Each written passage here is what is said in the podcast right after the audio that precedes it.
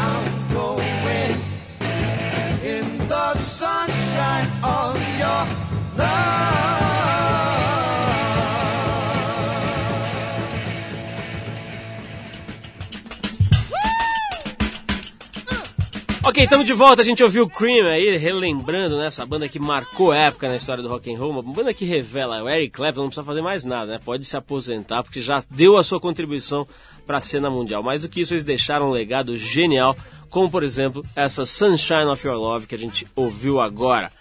Olha só, parece que nem todos os norte-americanos concordam com a política ecológica do George W. Bush e da sua velha e boa Casa Branca. Nove estados norte-americanos, entre eles Nova York, Nova Jersey, Massachusetts e Connecticut, decidiram essa semana reduzir as emissões de gases que contribuem para o efeito estufa em 10% até 2020. Quem comandou, comandou o grupo é, que se, de uma certa forma se rebelou contra a política ecológica do George W. Bush foi o governador republicano de Nova York, George Pataki, que desde 2003 briga com o presidente Bush para que ele assine o protocolo de Kyoto. De acordo com o jornal The New York Times, esse é o primeiro acordo de cooperação desse tipo nos Estados Unidos. Embora a aplicação dessas medidas possa encarecer o custo da energia na região, a eventual alta dos preços será compensada pelo desenvolvimento das novas tecnologias. Os defensores da adesão dos Estados Unidos ao protocolo de Kyoto esperam que esse passo tenha um efeito de bola de neve nos outros estados do país para que se chegue a uma adoção de uma lei federal. É realmente um absurdo, né? O mundo devia se rebelar contra os Estados Unidos só por esse motivo. Né? Os outros não precisam nem levar em conta. Só o fato dos Estados Unidos não assinarem o, o, o, protocolo de Kyoto, sendo os maiores poluidores do planeta, já é realmente revoltante. Não é à toa que George W. Bush tem sido considerado o homem que tem feito com que a autoestima e a imagem do norte-americano no mundo tenha caído a níveis nunca imaginados antes, né? Realmente hoje o americano tem até problemas, o cidadão americano viajando é hostilizado, tem problemas, enfim, o cara está conseguindo derrubar a imagem de um país que tem uma série de méritos, uma série de qualidades, uma série de exemplos para dar para o mundo, mas que realmente tem pisado na bola na atual gestão. Juan José Carrera Ochoa, um guatemalteco de 25 anos, encontrou uma maneira inusitada de desistir em cima da hora de casar cara é bom, hein? Olha só, o Juan não se sentiu seguro para dizer o tão esperado e decisivo sim à sua amada, né, à sua noiva, e no dia do casamento planejou seu próprio sequestro. Ele fingiu ter sido sequestrado a caminho da igreja por dois malfeitores que supostamente o libertaram algumas horas depois do tempo previsto para a cerimônia, o suficiente para que o horário reservado na igreja vencesse. Né? Depois de contar a história do sequestro para sua noiva, ficou plantada no altar, mas acreditou em tudo, eles foram para a polícia fazer um BO. Foi quando as coisas começaram a dar errado e a casa caiu para o jovem Juan, o Juanito. A polícia investigou a história do cara e desmascarou o plano. Juan vai agora enfrentar julgamento por fingir seu próprio sequestro. Pelo menos ele não vai mais precisar honrar seus votos com a mulher que o deixou. A mulher não quis mais saber do Juanito. Olha o cara, né? o cara faz uma planeja o próprio sequestro para fugir do casamento. Isso aí, essas notícias é até perigoso, dá que vai fazer escola por aqui. Vamos tocar mais uma música e daqui a pouquinho o Maurício Cubruzzi conta um pouco da experiência de cinco anos viajando pelo Brasil, fazendo aquelas reportagens do Fantástico, o Me Leva Brasil e muito mais, né? O cara tem 42 anos de profissão do jornalismo, militando em jornais, televisão, uma série de meios e rádio também. Me lembro de muita coisa legal que ele fez na Rádio Excelsior e outras coisas, enfim. Vamos conversar com Maurício Cubruzzi por aqui hoje. Mas agora é hora de música, a gente toca o, o Sabotage com o Instituto. O Instituto é o nome de um grupo de produtores aqui de São Paulo que vem mexendo no som de alguns dos nomes mais importantes da música brasileira. Eles já colaboraram com Nação Zumbi, Plant Ramp, Dona Sila do Coco e até o DJ canadense Kid Koala. Agora a gente ouve a parceria que eles fizeram com o rapper Sabotage, que foi assassinado, né? Aquela história triste aí da, da morte do Sabotage, mas que deixou uma obra bem legal. Vamos ouvir a Cabeça de Negro com Sabotage e Instituto e daqui a pouco Maurício Kubrusli. Vai lá.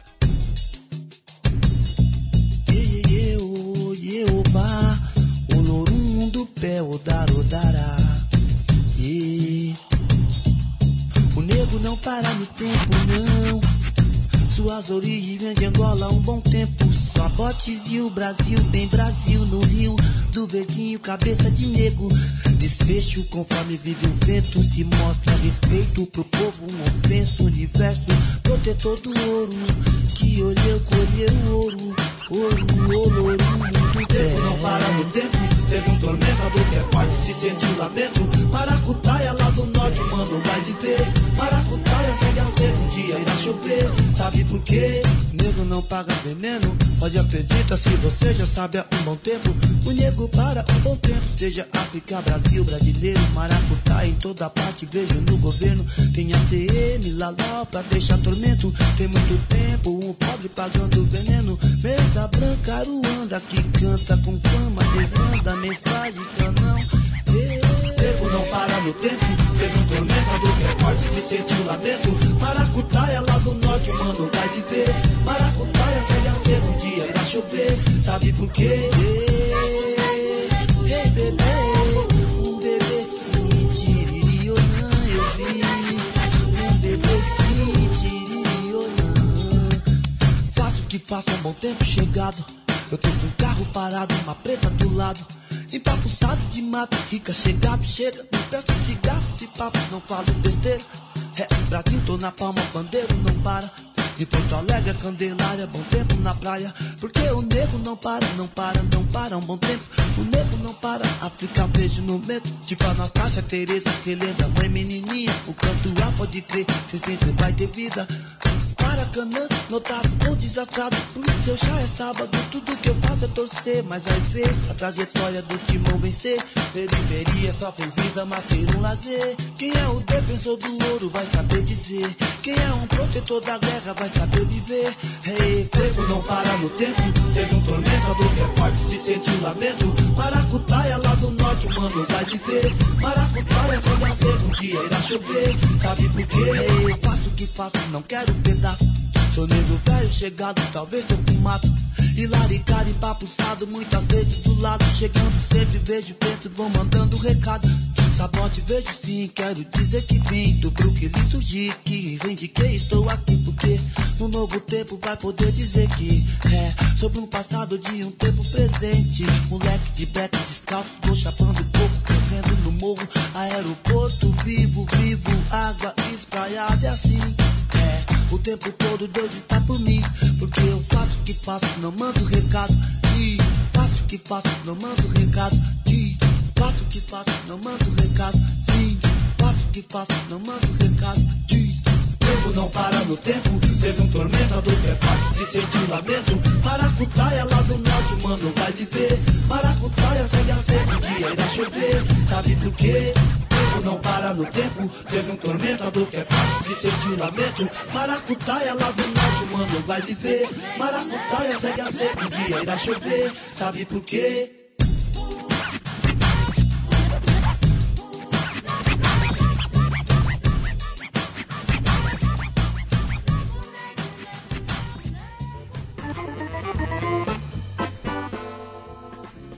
Muito bem, meu caro, você está aqui ligado na Rádio dos Melhores Ouvintes, Eldorado FM 92,9. Bom, e como a gente comprometeu, estamos aqui hoje conversando com um jornalista que começou sua carreira como repórter do Jornal do Brasil, lá no Rio de Janeiro. Em São Paulo, foi diretor da sucursal paulista do mesmo JB e manteve colunas em diversas publicações, como o Jornal da Tarde e Folha de São Paulo. Além disso, ele criou e dirigiu durante 10 anos a primeira revista brasileira de áudio e música, a Som 3 Dirigiu também rádio, a FM Excelsior, que é a atual CBN. Na televisão, ele se fixou como repórter, participando de quase todos os programas jornalísticos da Globo, cobrindo os mais importantes eventos como Copa, as Copas do Mundo, algumas Copas do Mundo, Olimpíadas e festivais de música, um monte de coisa legal. Desde 2000, ele comanda a série de reportagens Me Leva Brasil, no Fantástico, que é nada menos do que o programa, talvez o programa de maior audiência, não sei se é de maior audiência, mas é um dos programas de maior longevidade na história da TV Globo e da TV brasileira. Estamos falando então do Maurício Cubruzzi, que depois de 400 mil quilômetros percorridos por todo o Brasil, está lançando o livro Me Leva Brasil, a fantástica gente de todos os cantos do país. Maurício, antes de mais nada, super obrigado aí pela sua presença. Realmente um prazer, uma honra ter você aqui. Né? A gente se conhece há muitos anos, mas não tem se visto, então está sendo, é, inclusive, um reencontro, um, um né? reencontro legal, uma, uma, oportunidade gostosa da gente bater papo. A gente estava falando aqui, Maurício, antes de começar a, a entrevista, a gente estava matando a saudade. Você estava me contando sobre a importância né, de ter veículos que bancam certos tipos de projetos. Né? Eu não sabia, por exemplo, que o Me Leva Brasil era um projeto que você tinha concebido e levado para a direção do Fantástico? A gente imagina que a direção do Fantástico seja, sei lá, uma, uma coisa difícil de lidar, né? Caras cheios de regras e de, e de, e de é, não até prova em contrário, né? Como é que foi você emplacar um projeto desse que já leva cinco anos? Não, a direção do Fantástico até pelo contrário, né? Eu tenho a sorte de trabalhar no lugar que é dirigido, que é dirigido pelo Luizinho, Luiz Nascimento, que é uma pessoa completamente aberta a ideias. Ao contrário, ele, ele vive puxando todo mundo para dar ideia e para usar. Ele tem uma coisa moleque, né? Ele, ele tem um tempero moleque. Você fala uma coisa, ele põe uma, uma pitada de malícia, uma pitada de maldade. Gosta de reportar de espírito de porco, sabe? Mas é, ele topa tudo. E eu já vinha andando pelo Brasil, né? Eu já tinha feito várias coisas. Primeiro eu fiz a maior viagem de ônibus que existe no Brasil, que é uma que sai do sul do Rio Grande do Sul e vai até Fortaleza, no Ceará. É uma viagem que a gente sai num ônibus normal, não é ônibus leito, não tem refrigerado, e sai de lá meio-dia de uma sexta-feira e anda sexta, sábado, domingo, segunda e terça. A gente está chegando em Fortaleza. Quando eu voltei dessa viagem, fiquei todo esse tempo dentro do ônibus, eu já cheguei de volta ao Rio com essa coceira. Eu dizia assim: a gente precisa ir para o Brasil. A gente tem que entrar no Brasil. Sair do litoral, sair do Sudeste, tem que entrar no Brasil. Depois teve uma outra série que eu fiz de festas do Brasil. Todo domingo eu entrava no Fantástico com alguma festa. Que a ideia era dar uma louca. O cara tá em casa triste porque o fim de semana acabou, fim do domingo. Sentado no sofazão, pizza fria, refrigerante quente. E entra uma imagem de uma festa que está acontecendo naquele momento. Todo mundo alegre, feliz, dançando alguma coisa. Comendo uma comida esquisita e tal. E ao longo dessas coisas eu fui juntando já essas histórias, sabe? E para mim ficou muito evidente. A gente tinha ir para o Brasil eu propus e o Luizinho topou. Agora, Maurício, eu não sabia desse dado, estou vendo aqui na ficha, numa espécie de pesquisa que fizeram aqui para mim, que você é vegetariano, né? Como é que faz para um vegetariano pegar essas viagens casca grossa que você pega, por exemplo, se enfiar num ônibus cinco dias ali, dizer, tem que parar naqueles lugares para arrumar comida, como é que você se vira sendo vegetariano e tendo essa profissão que te obriga a se submeter a viagens difíceis, né? É, é bastante complicado, porque toda comida tem, é, no Brasil, no interior todo, é baseada em carne. É carne. Em alguns lugares tem, tem mais peixe que carne, né? Em lugares assim, onde é, é junto de rio, tem, tem bastante peixe é complicado, você fica sem comer mesmo. Agora, hoje em dia tem uma porção de coisas de cereais, de barras, de coisas que dá para você levar, né? Eu sempre ando com um pequeno estoque, porque não dá para comer nesses lugares por aí afora, não. A comida é meio punk, né? Agora, Maurício, essa, essa, tua, essa tua experiência com rádio com música, né? Eu falei aqui no, no na tua apresentação que você criou, né, a revista Som 3, uma revista que fez um papel importante aí na década de 80, né, é, registrando aí os movimentos que estavam acontecendo, rock and roll brasileiro, e tinha uma coisa interessante que ela falava de técnica, né, de tecnologia de, de som e também de música, né? Como é que é? Você se considera um cara que tem uma formação mais pro lado da música? Ou, ou como é que é essa tua ligação com o mundo musical? É, sou tarado por música e por rádio, quer dizer, eu me aproximei da música através do rádio na infância. Eu sou bastante velho, né? Eu era ouvinte da Rádio Nacional, programa de auditório, Rádio Nacional e afins, né? Então eu sempre fui absurdamente, sou absurdamente ligado em música, eu sou movido à música. E houve uma época em que estavam começando a chegar os equipamentos de áudio de mais qualidade no Brasil, era um negócio, vamos montar um sistema, né? Você dizia que é montar um sistema, o pré-amplificador, o amplificador, as caixas e tal, você escolhia, combinava um com o outro, tinha a impedância da caixa acústica. E a gente comprava revista americana ou inglesa pra, ou francesa para ver isso, né? Que fazia essa mistura, equipamento e música, equipamento e som. E eu não tinha isso no Brasil, né? Eu tinha que comprar estrangeiro. E me veio a ideia de propor, inventar esse projeto e fazer uma revista brasileira que falasse dessas duas coisas, do equipamento e da música. Ela se deu muito bem durante 10 anos. Maurício, essa história do, do, de viajar pelo Brasil inteiro e, e levar o material para o ar num programa como o Fantástico, né, com uma cobertura absurda, né? não sei quantos pontos dá no Ibope Fantástico, deve dar 40. 35 para cima, é. 35 Sempre, pontos, 40 eu combate, é 35 para cima. Quer dizer, você tem uma exposição brutal da tem. tua imagem, quer dizer, todo mundo acaba te conhecendo. Isso tem um lado chato, né? Eu já conversei com muita gente que reclama disso. Como é que você lida com isso? Tem umas horas que enche o saco, dá vontade de sumir ou não? Olha, eu lido numa boa, viu, Paulo? Numa boa. É... Eu falo com todo mundo, eu respondo a todos. Isso, mas isso é uma coisa que sempre teve. Quando eu tive, quando eu fiz programa de rádio, um terço, mais de um terço do programa era feito pelos ouvintes. Na revista, quase metade da revista era feita pelos leitores. Então, eu recebo todo mundo, eu converso com todo mundo, eu tenho paciência com todo mundo, que eu acho que, a partir do momento que você põe a cara na televisão, você é uma pessoa pública E as outras pessoas que te veem e te reconhecem, elas não têm obrigação de entrar na sua idiosincrasia. Eu já vi muito colega, até artistas, que tratam absurdamente mal as pessoas, eu acho um absurdo. Se você está na vitrine, você é uma pessoa da vitrine, se comporte como tal. Eu acho que é falta de respeito, eu falo com as Às vezes você fica realmente na lua, né? De tanto que você fala, de tanto que repete. Mas eu acho que tem que falar, tem que tratar bem sim. Agora, teve uma vez, eu soube que você teve uma vez você encontrou uma senhora lá no Tocantins que não tinha televisão, não tinha a menor ideia de quem fosse a sua pessoa. Você, eu quero que você me conte como é que ela te tratou, essa mulher que não tinha ideia de quem você fosse. Mas vou, vou tocar uma música antes, deixa o pessoal pensando, imaginando a velhinha do Tocantins recebendo o Maurício Cruz, não tendo ideia de quem fosse essa pessoa. Vamos tocar aqui mais uma banda bem nova que está misturando rock com música eletrônica. Dessa vez são os ingleses do Kaiser Chiefs. A imprensa britânica está dizendo que o grupo promete muito, mas o próprio vocalista, o Rick Wilson, disse que não que não promete nada, não, que essa banda não tem muito futuro. Segundo ele, a ideia é fazer só mais um disco e acabar com a banda para livrar a população deste mal. Vamos ver quem tem razão, aí se é a imprensa britânica ou se é o tal do, como é que ele chama aqui, Rick Wilson, para ver se essa banda tem ou não a ver.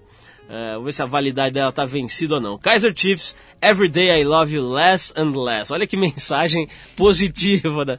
Todo dia eu te amo um pouco menos. Vamos lá, Kaiser Chiefs, e a gente já volta com Maurício Cubruzzi.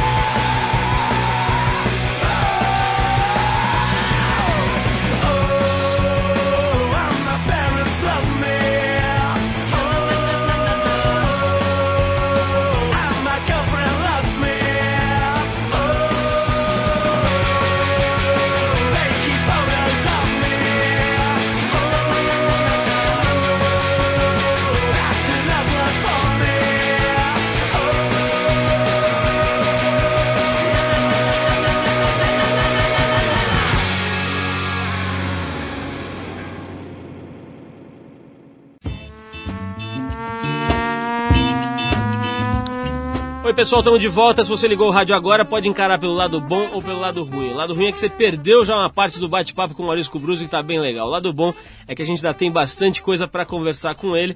E eu tava falando com ele sobre essa história da visibilidade, né? As pessoas que eh, se propõem a fazer um trabalho em televisão, especialmente na Globo, ficam com a visibilidade absurda, né? O cara fica exposto de verdade.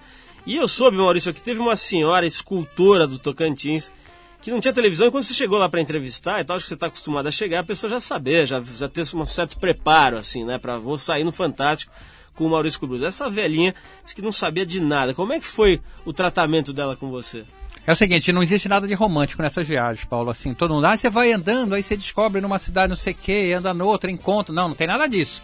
Tem um trabalho de produção e aí a gente sai com tudo marcadinho e tal. Então a produtora do programa, a Karina Dorigo, que esteve comigo durante muito tempo, agora ela já não está mais, a Karina tinha estado com ela, localizado, lá, marcava em tal dia, vem aqui a equipe, ela tudo bem. Mas uma coisa é falar, né? No dia que parou a equipe na porta da casa dela, ela estava lá, na porta da casa dela, ela mora num lugar assim descampado, onde as obras delas estão todas espalhadas pelo terreno. Quem manda ela fazer essas obras é uma entidade superior que baixa nela explica, faça assim com tal material e tal ela não, nenhuma tem forma humana, são objetos. É, é, muito interessante essa, essa mulher. E, então ela tem esse contato com essas entidades. Então ela estava toda de branco na porta, eu virei pro cinegrafista e disse, vamos chegar gravando. Liga aí, a gente atravessou a rua, não, né? Era terra. Quando a gente chegou, ela olhou assim, desconfiada, disse, Dona Romana, boa tarde e tal. E ela disse, boa tarde. Nós viemos fazer aquela entrevista com a senhora, né? Podemos entrar? Aí ela disse assim, entrevista? Não teve aqui uma outra moça, a Karina, falando, ah, teve e tal. E ela tá aí, disse, não, ela não tá. Nós somos da TV Globo e tal. E ela assim, TV Globo? Aí eu digo, a senhora, novela, a senhora não acompanha novela? Ela disse, não. Aí eu disse assim, a senhora tem televisão? Ela disse, não. Ah, a senhora não tem televisão? Não. Nunca teve? Não. Eu disse, bom, mas a senhora sabe que existe televisão? Ela disse, sei. Então, na televisão, tem que dar. E a gente entrou, ela deixou a gente entrar assim, no jardim e foi andando desconfiada, sabe? Ela olhava pra gente, respondia assim meio baixo as perguntas que eu fazia. Quando a gente entrou dentro da casa dela, tinha um bando de gente, que ela tinha uma opção de filhas, afilhadas que moravam com ela. E aí elas, essas filhas, essas afilhadas, fizeram festa pra mim. Nossa, o cara da Globo, Maurício. Blá, blá, blá. E ela ficou olhando, chamou e disse, mas quem é essa pessoa? Ele não tinha ideia do que estava acontecendo. É engraçado falar sobre esses episódios, porque as pessoas assistem o programa acham que tudo dá certo sempre, né? Imagina. Que tudo funciona bonitinho. Aliás, falando em coisas que não dão exatamente como a gente previa, parece que você teve uma experiência meio traumática na sua primeira transmissão ao vivo, naquele Festival Internacional de Jazz, né? Como é que foi isso daí, essa, essa passagem aí? Pela TV Cultura. Primeiro festival de jazz, eles resolveram fazer transmissão ao vivo. Eu nunca tinha feito na vida transmissão ao vivo, eu não tinha a menor ideia do que era. Como eu era crítico de música, conhecia os músicos, estavam lá, eles me jogaram nessa. Então era uma coisa que eu nunca me esqueci, que de repente as pessoas me avisavam avisava pelo fone, né? Tá com você. Eu me lembro que depois eu vi, eu tava com o olho arregaladíssimo, né? Eu falava o que tinha que falar e acabou. Não tinha se combinado, era tudo muito diferente, não tinha se combinado tradicional, deixa de saída, né? De você falar pro outro, olha, agora vai com você, Roberto, é cultura no Festival de Jazz. Não tinha nada disso. E eu me lembro que eu ficava apavorado, suava frio, torcendo para não passarem para mim, que eu não sabia bem quando ia sair, o que, que eu ia dizer, quanto tempo iam deixar comigo. Foi um, um sufoco, foi minha estreia ao vivo apavorante. Maurício, tenho uma coisa que eu acho interessante falar, que é o seguinte, é um problema do qual eu compartilho. Nós não temos exatamente aquela voz do Cid Moreira, né? E você é um cara que eu já vi as pessoas falando, mas olha a voz do Maurício Cubruz, não parece a, com, a, com, a, figura dele e tal. Como é que é essa história? O pessoal te enche o saco com a história da tua voz? Como é que você lida com esse, com esse pormenor aí? Não, por, por, um lado todo mundo disse que é uma coisa extremamente marcante, que é uma voz metálica. Eu, quando eu já sonhava com rádio, contava uma história que eu nunca contei. Eu fui aqui na TV, na Rádio Cultura, que o, o diretor era o Sérgio Viotti, e ele me mostrou toda a rádio e tal, e depois eu cheguei para ele e contei o real motivo da minha, da minha visita. Disse, ô Sérgio, eu sou louco para trabalhar em rádio, acho rádio máximo e tal. Ele me olhou, assim, botou a mão no meu ombro, patenal disse, olha, Maurício, com essa voz, você nunca vai poder trabalhar em veículo de comunicação. Nunca. Realmente é uma voz, eu sei, eu reconheço, é uma voz muito metálica, né? Mas, eh, passados muitos anos, eu, pela TV Globo, fiz uma entrevista com o Sérgio Viotti, mas não falei nada disso com ele, não. o, o, o, Maurício, como é que é, aliás, a tua relação com a Globo? Eu sei que é uma coisa delicada, quer dizer, você é um, um, um funcionário da casa e tal, mas é, é, a Globo é, é assim, tem, é, ela, ela aqui no Brasil é, é, o sagrado e o profano, né? As pessoas adoram, assistem, ela tem uma contribuição é, é, que, que não deixa a menor dúvida para a cultura brasileira, etc. E por outro lado, tem mil mazelas, mil coisas que as pessoas criticam e tudo mais. Como é que você, que é um jornalista que tem uma formação, é, é, é, vamos dizer, de, de, de isenção e tudo mais, como é que você lida com a casa, com o fato de ser um funcionário dessa companhia gigantesca e tal? Isso é tranquilo para você? É, é tranquilo para mim porque eu acho que na todas as firmas de comunicação eu tenho uma sorte louca, quer dizer, tudo que eu quis fazer na Globo, ou quase tudo, sempre foi aceito. Eu acabei é, conseguindo criar um jeito de, de trabalhar que nunca ninguém me incomodou, dando, quer dizer, quando eu comecei, a primeira vez que eu fui gravar, eu fui gravar sem paletó e gravata, me disseram, o que, que é isso, sem paletó e gravata no estúdio? Eu digo, ah, não, eu vou fazer assim mesmo, então aí acabou fazendo. E assim fui indo, fazendo um outro tipo de reportagem que nunca me disseram não, me deram um espaço muito bom. Esse é o meu caso, o meu caso pessoal. Até que eu desembarquei no Fantástico e aí é o paraíso, né? Você faz assim bem, fica tudo muito à vontade. Agora, a TV Globo, como todas as empresas desse mundo capitalismo capitalista onde a gente vive, elas têm um objetivo, que é o lucro, né? Então acho que ninguém é inocente, né? Não pode a gente dizer, não, aquela empresa ali não é, essa é, ela é mais ou menos. A, a Globo, como todas as empresas, teve momentos complicados eticamente, e menos complicados, a gente convive com isso, discute isso lá dentro, isso é discutido lá dentro, a gente conversa.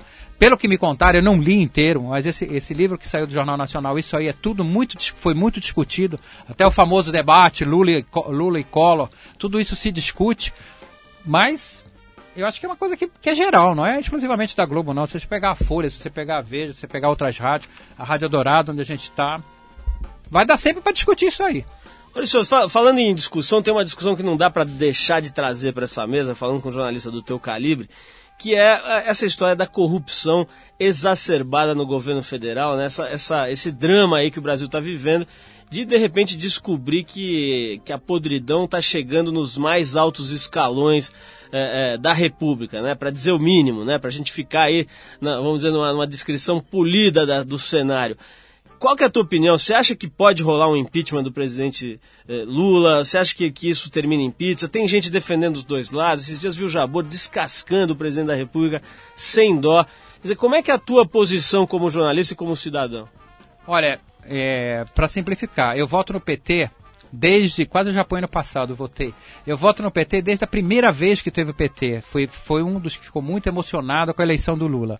Hoje eu acho que aquela ilusão que a gente tinha de que o PT era diferente, ele se desfez. Eu não tenho a menor ilusão de que o Lula sabia de tudo. Quer dizer, a gente está um pouco velho para acreditar em Papai Noel. A ideia que eu tenho hoje é a seguinte: se não acontecer uma reforma política, e a reforma política tem que estar pronta até o fim de setembro, eu entro para um time que está crescendo, a internet está mostrando isso, o time de que vai votar nulo, o de que vai anular o voto, com o sonho da gente fazer mais de 50% de voto nulos, porque ou muda isso, ou muda o sistema político, ou a gente tinha esperança que o PT não fosse entrar nessa. Entrou, se atolou até a alma. Então, ou muda ou não vale a pena. Eu não vou representar na eleição seguinte de votar de novo dentro desse sistema. Nesse sistema eu não voto mais. É muito podre e está todo mundo envolvido. Ah, claro, tem poucas exceções, mas o PT entrou em cheio, infelizmente. Olha, se você é um cara que acompanha a música há bastante tempo, né? Gosta, fez jornalismo, faz jornalismo ligado à música e tudo mais, eu quero, quero, vou propor aqui uma discussão que eu vejo rolar em barzinho, em tudo que é roda de papo, que é o seguinte: será que a produção de música no mundo foi melhor no passado do que é hoje? Será que os anos 70 realmente produziram as coisas mais importantes, mais marcantes? Os anos 80 já não tinham a, a mesma pegada? Eu quero saber um pouco a tua análise das coisas que estão que, que, acontecendo hoje, se elas se comparam, se elas têm paralelo com as coisas importantes que foram feitas no passado. Mas antes vou tocar uma música aqui. É, tem um tempo já que os mais desavisados podiam achar que o jamaicano cantor de reggae, Jimmy Cliff, era brasileiro. O cara vinha aqui direto, né? Veio assistir uns desfiles de escola de samba, fez sucesso com aquela música Reggae Night, que tocava o dia inteiro e foi ficando, né? Ele fazia muito mais sucesso aqui do que no resto do mundo, o cara foi encostando aqui, ele era meio a Naomi Campbell do rock, né? Naomi Campbell, eu vi ela ontem, aí tá toda hora aí também, porque, sei lá, as pessoas acabam gostando porque fazem mais sucesso aqui, são mais bem tratadas e tudo mais. Mas enfim, o Jimmy Cliff tem uma obra muito legal e tem uma música que eu especialmente acho genial, que é muito bonita, muito positiva, dá uma, aquelas músicas que você ouve do nada, dá uma animada, você, você acaba curtindo, não sabe nem porquê.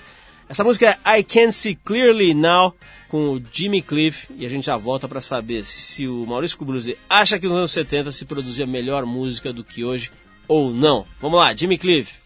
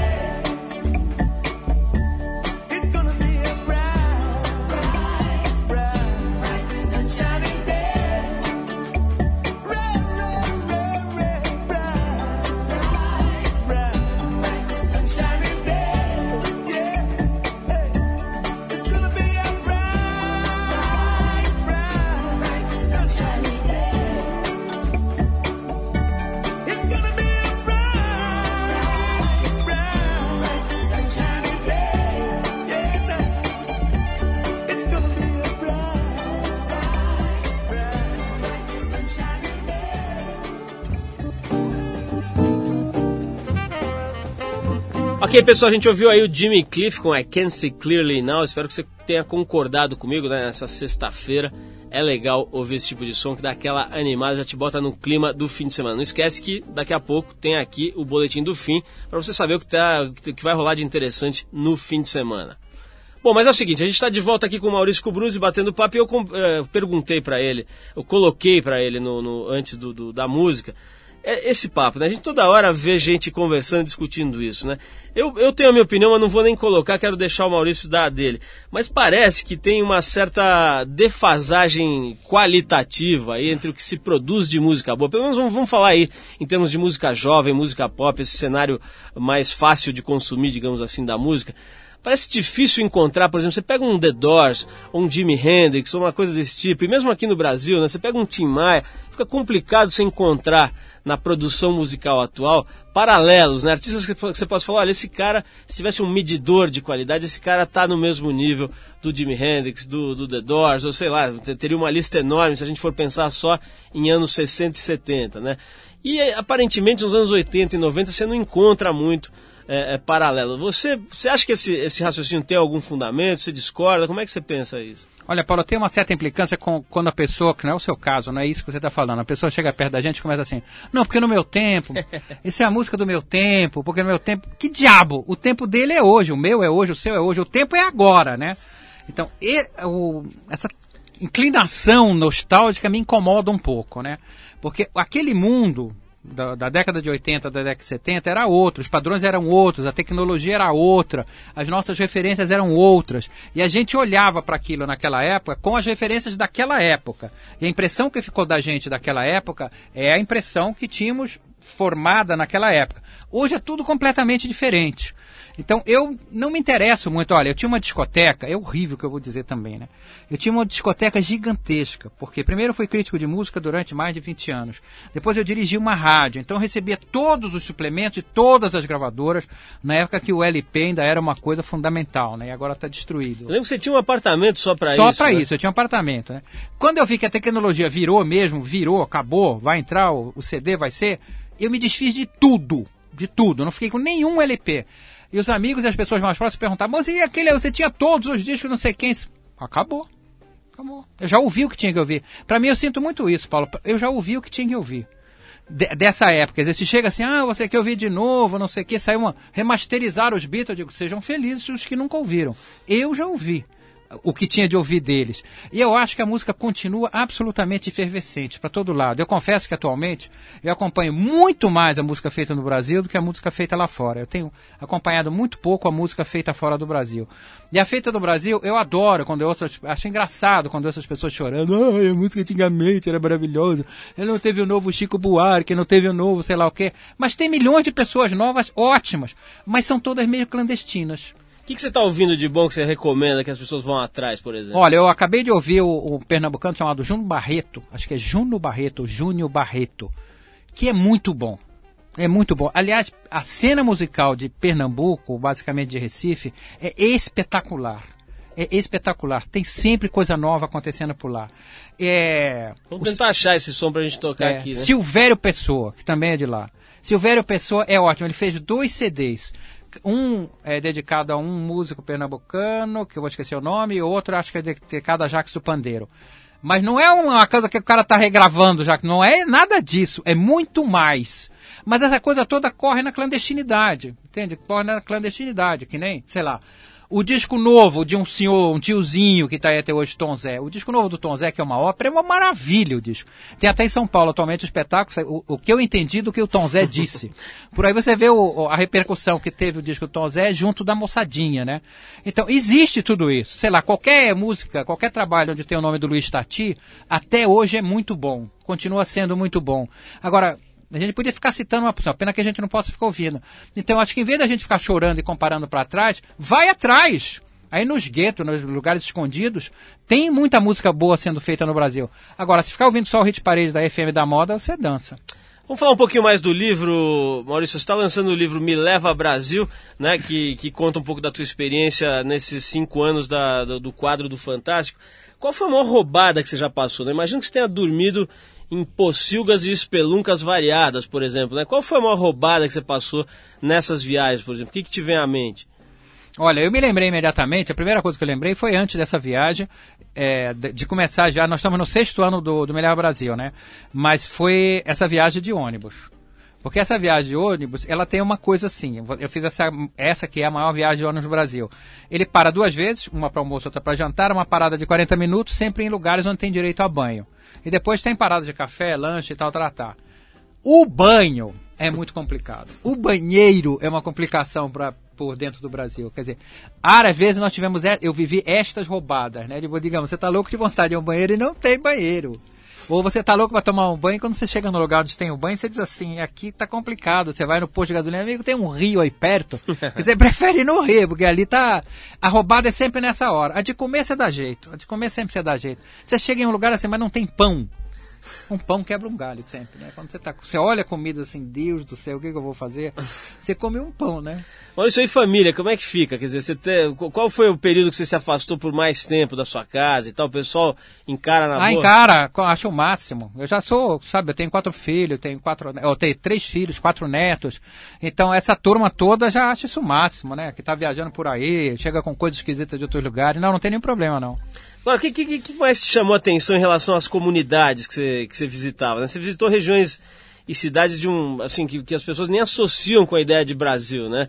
É, que, tem algum lugar especial, alguma coisa que você viu e que te marcou mais, assim, algum grupo de pessoas? O que, que você tem para contar sobre isso? Olha, uma vez a gente subiu o, rio, vou lembrar, esqueci o nome do rio, mas é no Amazonas e acabamos no, no, no lago de Janoacá, é o rio Tocantins, desculpa. Subimos com Pedro Martinelli, aquela, aquele fotógrafo extraordinário que passa uma parte do ano lá no Amazonas, no Pará, e passa outra parte do ano aqui em São Paulo. E ele me levou e eu fui no barco dele fazendo algumas reportagens. Nesse lago de Janoacá tem uma população que vive nos flutuantes, ou seja, as casas deles são em cima de troncos de árvore porque elas sobem e descem com, com a cheia ou vazante do rio. Eles não, eles não pisam na terra. Então, eu descobri um outro mundo lá, né? Que é um mundo que vive sem energia elétrica. Eles têm baterias assim nos flutuantes para ver televisão um pouco.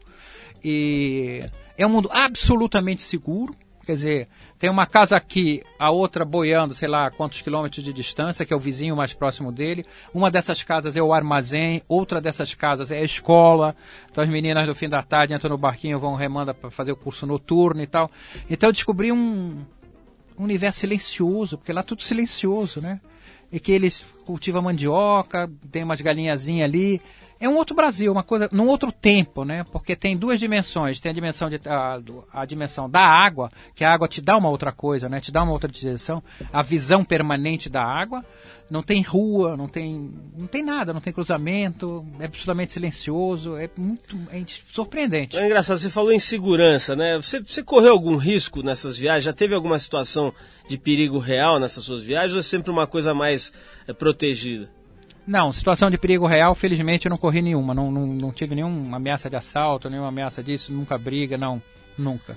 Maurício, olha, queria agradecer muito a tua presença mais uma vez, dizer que o papo foi ótimo, acho que deu pra gente dar uma geral aí, não deu pra, não deu pra fazer o que você fez nesse livro, né, que dá uma geral no Brasil inteiro, mas acho que a gente deu uma passeada boa aí pelo, pelos, pela tua atividade toda ao longo de 42 anos, né, falando um pouco de rádio, de, de, jornalismo e principalmente da tua experiência de vida, né? Que acho que tem sido bem legal, pelo, pelo que eu percebo nas suas palavras, acho que você não tem do que se queixar, né? Não tenho mesmo. E então eu queria te agradecer, vou tocar uma música aqui que é um pouco saudosista, mas que acho que é um cara que você vai gostar de ouvir, porque tem muito a ver com essa coisa de descobrir outro Brasil. Quero dedicá-la, aliás, para um amigo que a gente tem em comum, Otávio Rodrigues, que é, foi quem me apresentou a você. Na época era um dos jornalistas lá da Som 3, né?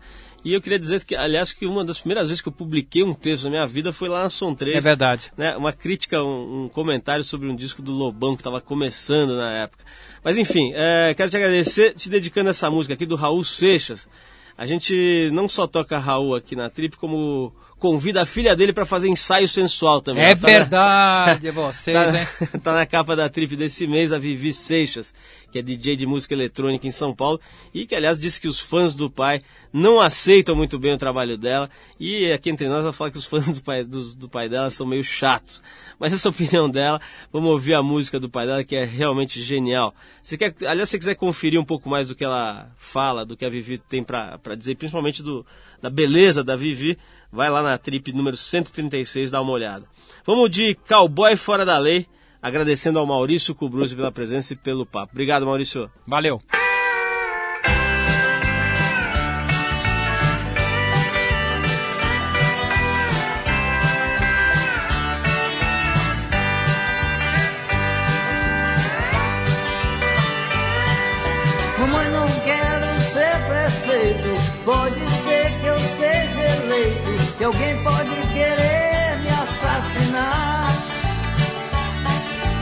Não preciso ler jornais.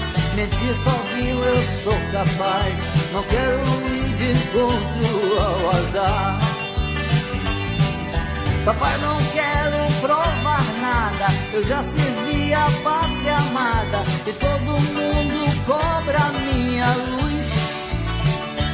Oh, coitado, foi tão cedo. Deus me livre, eu tenho medo. Morrer de pendurado. Eu não sou besta pra tirar onda de herói. Sou vacinado, eu sou cowboy cowboy fora da lei. Do Durango Kid só existe no gibi. E quem quiser que fique aqui, entrar pra história é com vocês. Vamos entrar pra história, pessoal.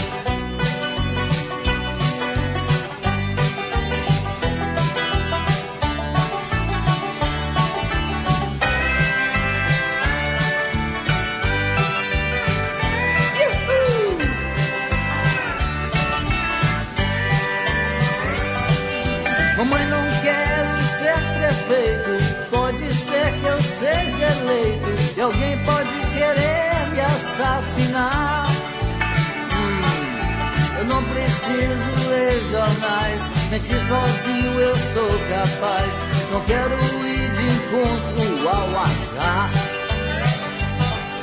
Papai, não quero provar nada. Eu já servi a pátria amada. E todo mundo cobra minha luz, minha luz.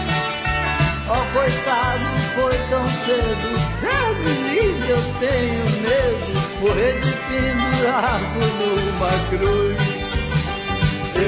Sou besta pra tirar onda de herói. Sou vacinado, eu sou cowboy cowboy fora da lei. Do Durango Kid só existe no gibi. Quem quiser que fique aqui, entrar pra história com vocês. Eu não sou besta pra tirar onda de herói. Sou vacinado, eu sou cowboy, cowboy fora da lei. Do Durango Kid só existe no gibi. Quem quiser que fique aqui, entrar pra história com vocês. Entra pra história. Samba grande.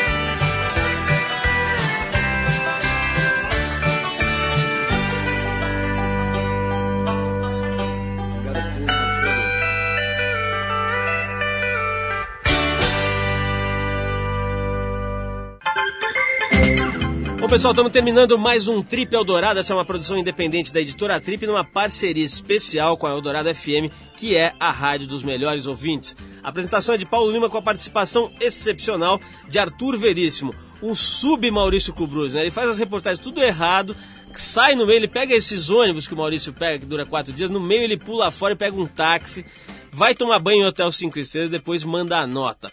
Produção de Eduardo Fernandes, assistência de Alexandre Potashev, trabalhos técnicos de Moacir Biasi. Para falar com a gente, deixe seu recado, eh, dá sua sugestão, enfim, mandar um toque, escreve aí para radioarrobatrip.com.br. Repetindo, radioarrobatrip.com.br. Semana que vem a gente volta, nesse mesmo horário, sexta-feira, 8 da noite, com mais um Trip Eldorado. Até lá, obrigado e bom fim de semana aí.